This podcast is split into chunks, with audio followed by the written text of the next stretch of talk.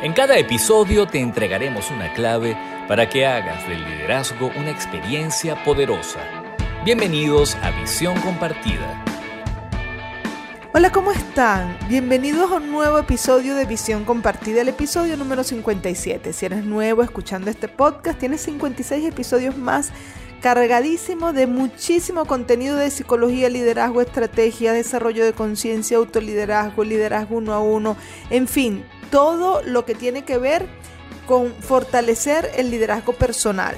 Así que estás invitadísimo a escucharlo. Y si te gusta lo que oyes en los diferentes capítulos, nos ayudas muchísimo si lo compartes porque nuestra idea es divulgar contenido de valor que ayude a los líderes a fortalecer el ejercicio de esta competencia tan compleja que es la autoridad y la influencia. Entonces, si tú nos ayudas compartiendo los episodios, pues nuestro propósito se va a ver facilitado. Soy Lucia Galote y el tema de hoy es 10 indicadores de que un equipo está desalineado. Este tema lo voy a hacer en dos partes. En esta primera parte, en este episodio número 57, voy a decirles los 10 indicadores de que un equipo está desalineado. Y en el episodio 58 voy a decirles qué deben hacer como líderes para corregir esta situación. Entonces, bueno, vamos a comenzar, pero antes de decirles los 10 indicadores, le quiero hablar de Liderla. Si estás buscando mejorar resultados en tu liderazgo, en tu vida profesional y personal o si quieres pertenecer a un espacio en el que puedes compartir tus experiencias y aprender de otras personas, te invito a Liderla. Nosotros en Liderla estamos transformando la manera tradicional de ejercer el liderazgo. Sabemos por muchísimos años de experiencia lo complejo que es fortalecer los negocios, lograr resultados, crear ambientes productivos, desarrollar equipos de trabajo autónomos e innovadores, administrar tu energía y llevar una vida en plenitud equilibrando todos tus proyectos.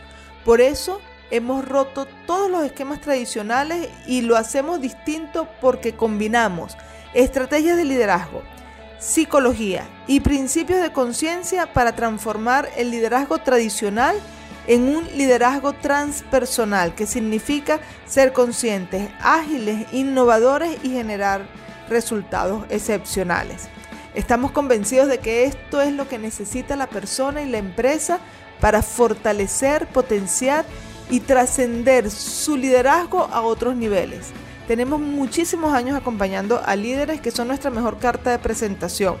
Nosotros sabemos que nuestras metodologías funcionan porque hemos tenido 30 años de éxito probándola y mejorándola constantemente. Tenemos los formatos el de Hub de líderes, la consultoría empresarial, cursos o mentorías personalizados. Así que les invito a que sean parte de nuestra comunidad de líderes, conozcan sobre este nuevo estilo de liderazgo y reseteemos juntos lo que por mucho tiempo hemos aprendido acerca de cómo se debe ejercer el poder y la influencia. En Líderla nos encontramos en vivo cada miércoles para aprender en cuatro formatos distintos. Un miércoles hacemos eh, mentoría grupal, otro miércoles hacemos cineforo de liderazgo, otro miércoles hacemos una sesión práctica de herramientas de networking y otro miércoles hacemos una masterclass o conversatorio con un experto invitado. Si quieres unirte durante 30 días sin costo, bueno, corre a nuestras redes sociales arroba somos Leaderlab y allí en, en, el link vas a encontrar en la bio, vas a encontrar el link para incorporarte a la comunidad. Comencemos con este tema de la desalineación de equipos. Un equipo básicamente eh, tiene que estar pendiente de tres elementos muy importantes para funcionar correctamente. La tarea, es la razón por la cual se reunieron para llevar adelante ciertas tareas para alcanzar un proyecto. Acuérdense que equipo son personas que se reúnen para que a través de su sinergia lograr unas metas, objetivos o resultados. ¿ok? Entonces la tarea es muy importante, sus funciones. La segunda variable importantísima es la relación y la tercera la motivación. Nosotros desde que estamos en este contexto buca desde el año pasado, cada vez más complejo, volátil, incierto, ambiguo, este, pues todo esto de la, de la tarea, relación y motivación se ha visto bastante afectado. Pero ya un año y medio después, casi dos años, eh, la gente se ha venido eh, adaptando, ha venido trascendiendo, aprendiendo nuevas habilidades. Sin embargo, todavía es un reto. La madurez del líder es muy, muy importante para que la alineación del equipo se dé con éxito. Porque si el equipo está desalineado frente a la dirección de un líder que no es maduro psicorrelacionalmente, pues conseguir la madurez se hace mucho más complicado. Conseguir la alineación, perdón, se hace mucho más complicado. Pero si el equipo tiene la fortuna de estar siendo dirigido por un líder maduro psicorrelacionalmente, pues ese equipo desalineado va a tener mucho chance de lograr alinearse y conseguir un alto desempeño. La desalineación del equipo forma parte de la evolución natural del inicio de un equipo hasta convertirse en un equipo de alto desempeño. Porque convertirse en un equipo de alto desempeño no es un camino eh, lineal hacia la evolución perfecta, sino que por el contrario, está lleno de fallas, de fracasos, de desaciertos, de desalineación. Y hay que saber cuando el equipo no está funcionando bien, a través de qué indicadores y saber qué hacer. Entonces, esta semana vamos a ver 10 indicadores de que el equipo está pasando por una de esas etapas de fallas o fracasos. Y la semana que viene, como les dije, vamos a ver qué puede hacer el líder para eh, corregir esta, esta desalineación. Entonces, comencemos con las primeras eh, dos, los primeros dos indicadores de cómo puedo saber si mi equipo está desalineado. Ok, el primer indicador de los 10 no demuestran buena fe en el uso de la autonomía. Es decir, cuando el gato se va, los ratones hacen fiesta. el equipo no está maduro como para dejarlo solo. Se les da, se les empodera, se les da autonomía, pero no demuestran buena fe en el uso de la autonomía. Este es el primer indicador. El segundo indicador, son individualistas, no hay confianza entre ellos, entre los miembros, sienten que sus compañeros, en vez de ser aliados, son una amenaza o son rivales. Entonces, estos son los dos primeros indicadores de los 10 que vamos a estar viendo en este episodio. Después de los imperdonables del liderazgo, seguimos con el punto o el indicador número 3. ¿Quieres saber los errores más frecuentes de los líderes en las empresas? Escucha con atención los imperdonables del liderazgo. En los imperdonables del liderazgo de este episodio quiero contarles una anécdota que me hizo llegar una persona que escucha el podcast y que me dice, mira Lucy, esto me pasa y de verdad para mí es un imperdonable. También quiero invitarlos a que ustedes me hagan llegar por mi correo electrónico lucygalota.gmail.com, lucy con Y, sus anécdotas de imperdonables y de aciertos del liderazgo. Bueno, esta persona me dice que ella forma parte de un equipo de trabajo que están desarrollando un proyecto y que el líder del equipo utiliza a la mayor cantidad de personas que conforman este equipo como sus, como sus asistentes. Es decir, que en vez de utilizar las competencias profesionales para la cual fueron convocados a formar parte de este equipo, los utiliza para que tomen nota, para que le recuerden la agenda, para que estén pendientes de eh, los dictados que ella pueda decirles en las notas de voz y, que ellos transcriban esas notas de voz que ella, que ella les manda. Entonces esta persona dice, bueno, pero yo fui convocada a este equipo por mis competencias profesionales. A mí no me importa de vez en cuando tomar nota recordarle la agenda, pero siento que lo que yo sé hacer, mi especialización está siendo desperdiciada en este equipo porque la verdad es que no soy muy tomada en cuenta en mi área, sino solamente como asistente. Y eso le está pasando a muchos otros miembros de este equipo. Entonces muchos nos sentimos frustrados por eso porque no nos están tomando en cuenta en nuestras verdaderas competencias, sino que están subestimando lo que podemos hacer. Entonces es muy importante porque a veces el mismo líder debilita el potencial del equipo haciendo un mal uso de las competencias de los miembros del equipo.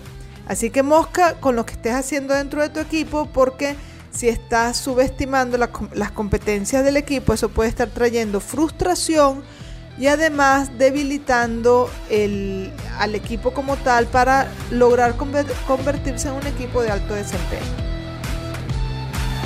Acabas de escuchar Los Imperdonables del Liderazgo.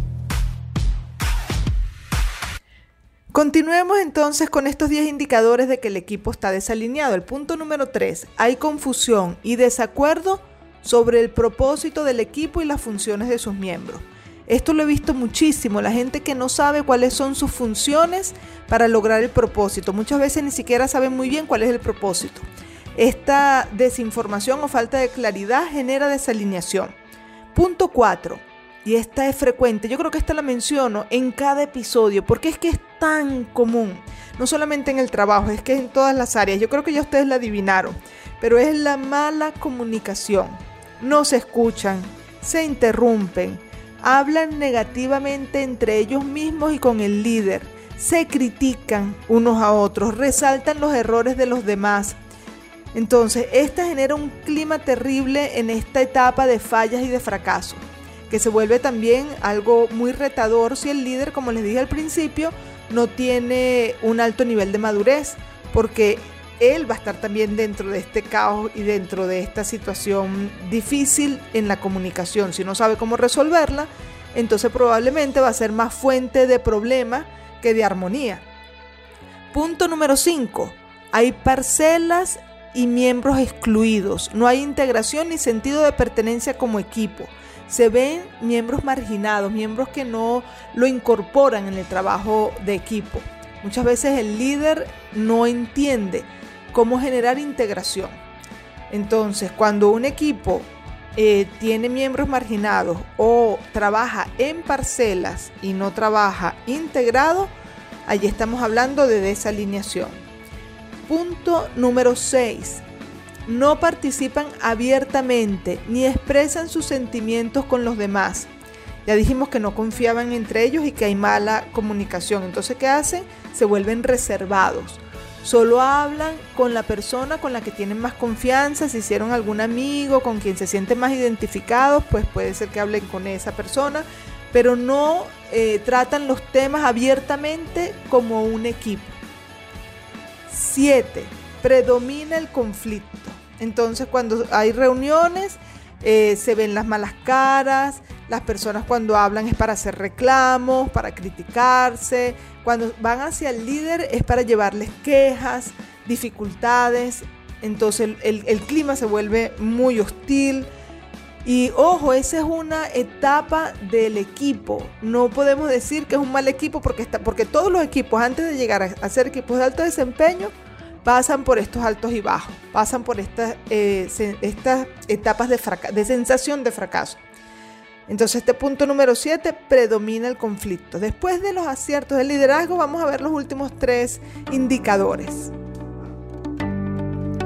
La actitud correcta en el líder produce resultados excelentes. A continuación, los aciertos del liderazgo.